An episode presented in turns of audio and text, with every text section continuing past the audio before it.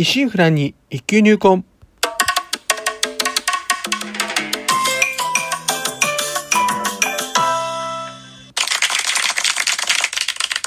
おはようございます。宝春堂です。今回配信69回目となります。日曜の朝いかがお過ごしでしょうか？当番組お越しいただきありがとうございます。こうしてラジオトークでお話しできるというのも何かのご縁ということもあり、少し皆様の大切なお時間をお借りしております。当番組内容でございますが、私自身、鍼灸師ということで、巷では針や灸って聞いたことあるけど、実態をかからない。なかなか認知と曲がらず、マイナーから抜け出せない。この鍼灸という世界を少しでも知ってもらえるよう微力ながらもお役に立てればという番組です。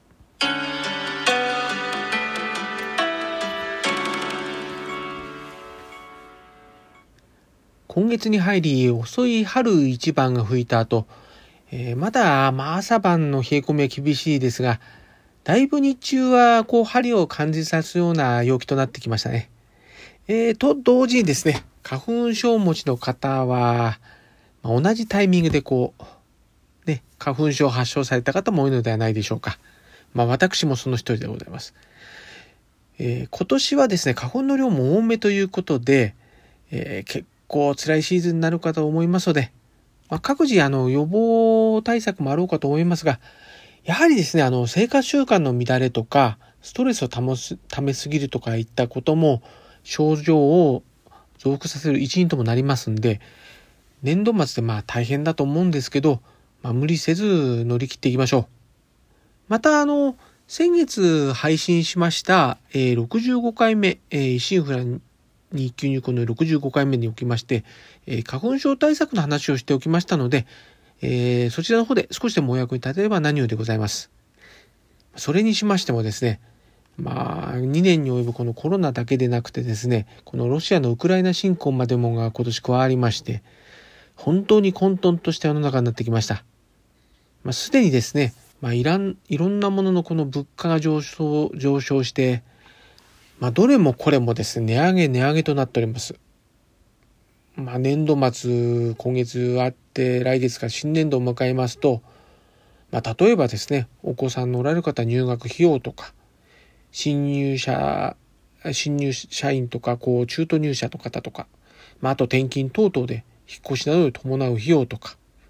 あと、まあ、自動車税とか、他、もろもろ税金の申告もありまして、ちょっとこの先、春先ですね、まあ、いい陽気にはなってくんですけど、シャレにならない状況になるかもしれませんね、これ。まあ、また、あの、今年はですね、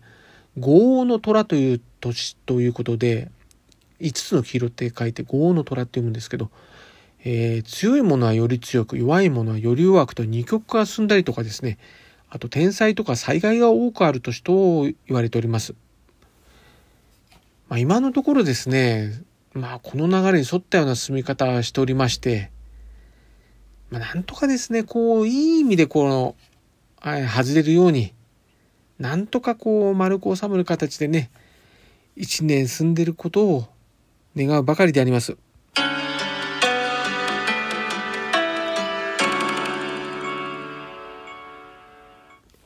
レッツハリキュー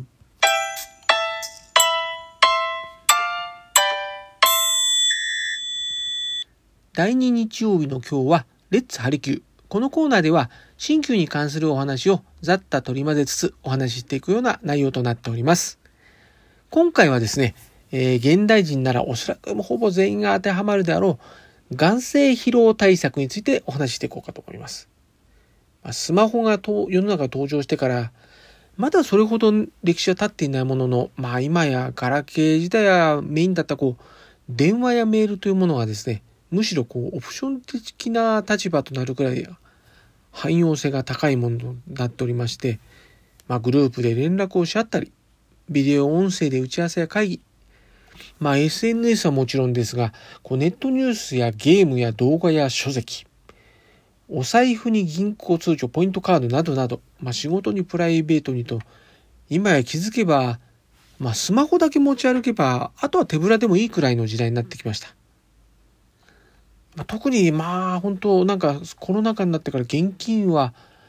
本当になんか使う機会減りましたね。うん。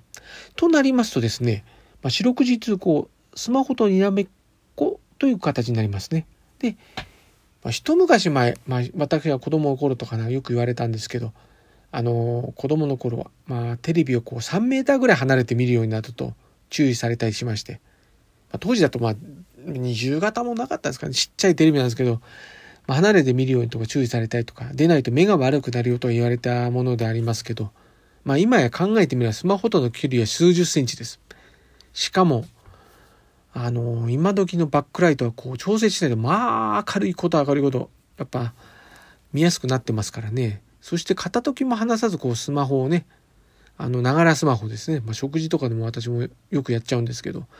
あとね枕元で寝るまで見ている方も多いんじゃないでしょうかこうしてあの至近距離で明るい画面をこう見続けてですねこうずっと目の周りの筋肉をギュッとこう収縮緊張させた状態でいるわけですから、例えばですね、こうギューッとこう握り拳をすくい続けたらどういう状態になるかやっていただければわかると思うんですが、まあそれだけもう目も酷使されているということになります。またですね、こう若い時からこうスマホで、えー、目を酷使しておりますと、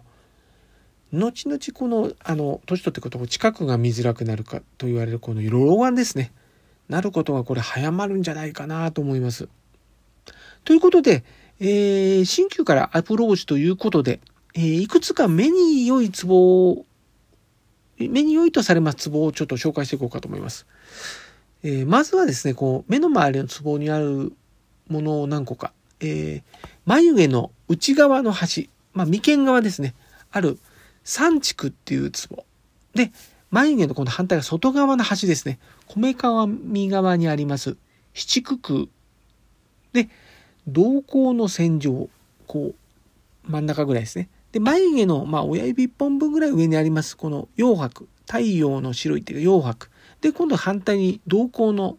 目の下の、目の骨のくぼんだ付近ですね。にあります四白。4つの白と書いて四白といったツボがあります。ちょうどこの4つのツボ、こう、ひし形というか、こう十字になっている配置となっております。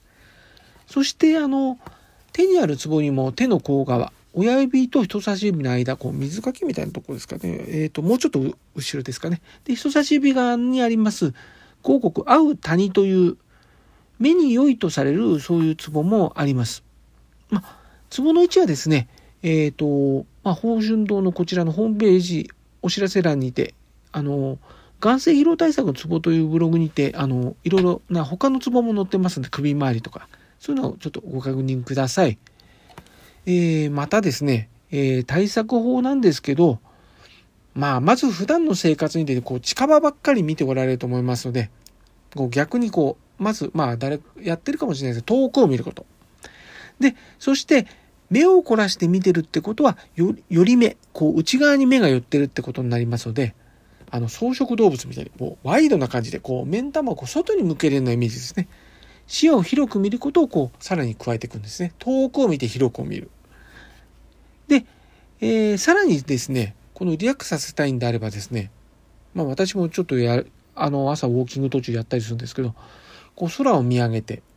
広々と空からこう、こう、自分にこうなんかですね、こう、例えばこう雪のようなものが降ってくるようなイメージ、感覚をですね、イメージしながらぼーっとこう眺めて、ゆっくり深呼吸するんですね。こう手も広げて、こう、だらーんと脱力、全体を脱力する感じで。深呼吸っていうのはこれ結構おすすめですね。遠くを見て広く見る。これおすすめです。で、またですね、目の周りの筋肉もこう一日働かされて、えー、疲れ切っておりますんで、お風呂に入る際ですタオル1枚持参して、そのタオルをお湯で温め、こう湯船に入った際目に当てておきますと、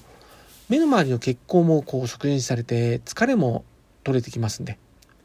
まあ、スマホ社会で目の酷使は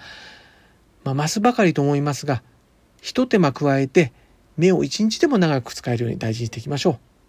皆様にとりまして、少しでもお役に立てれば何よりです。ではまた次回。今週の診療スケジュールのお知らせです。今週は通常通りの診療時間となっております。えー、また来週の21日、春分の日、祝日はですね、休診となっております。えー、そしてですね、現在、行政頑張るお店応援キャンペーン第3弾クーポン券ご利用期間中となっておりますが、ご利用期限は本日13時日曜日までとなっております。まあ、せっかくゲットしたクーポン券ですので、えー、使い忘れることないようにどうぞご活用ください。では、今週はこの辺ということで、今後も週1回のペース、えー、日曜朝8時配信という形でお送りいたします。お相手は少し忙しすぎはしませんか柔らかな時間はあたりの報春動画をお送りしました。お聴きいただきありがとうございました。このご時世です。どうぞご無理をなさらずお体をおいといください。皆様にとりまして明るく楽しく元気よく過ごせる一週間となりますように。ではまた日曜日朝8時にお会いしましょう。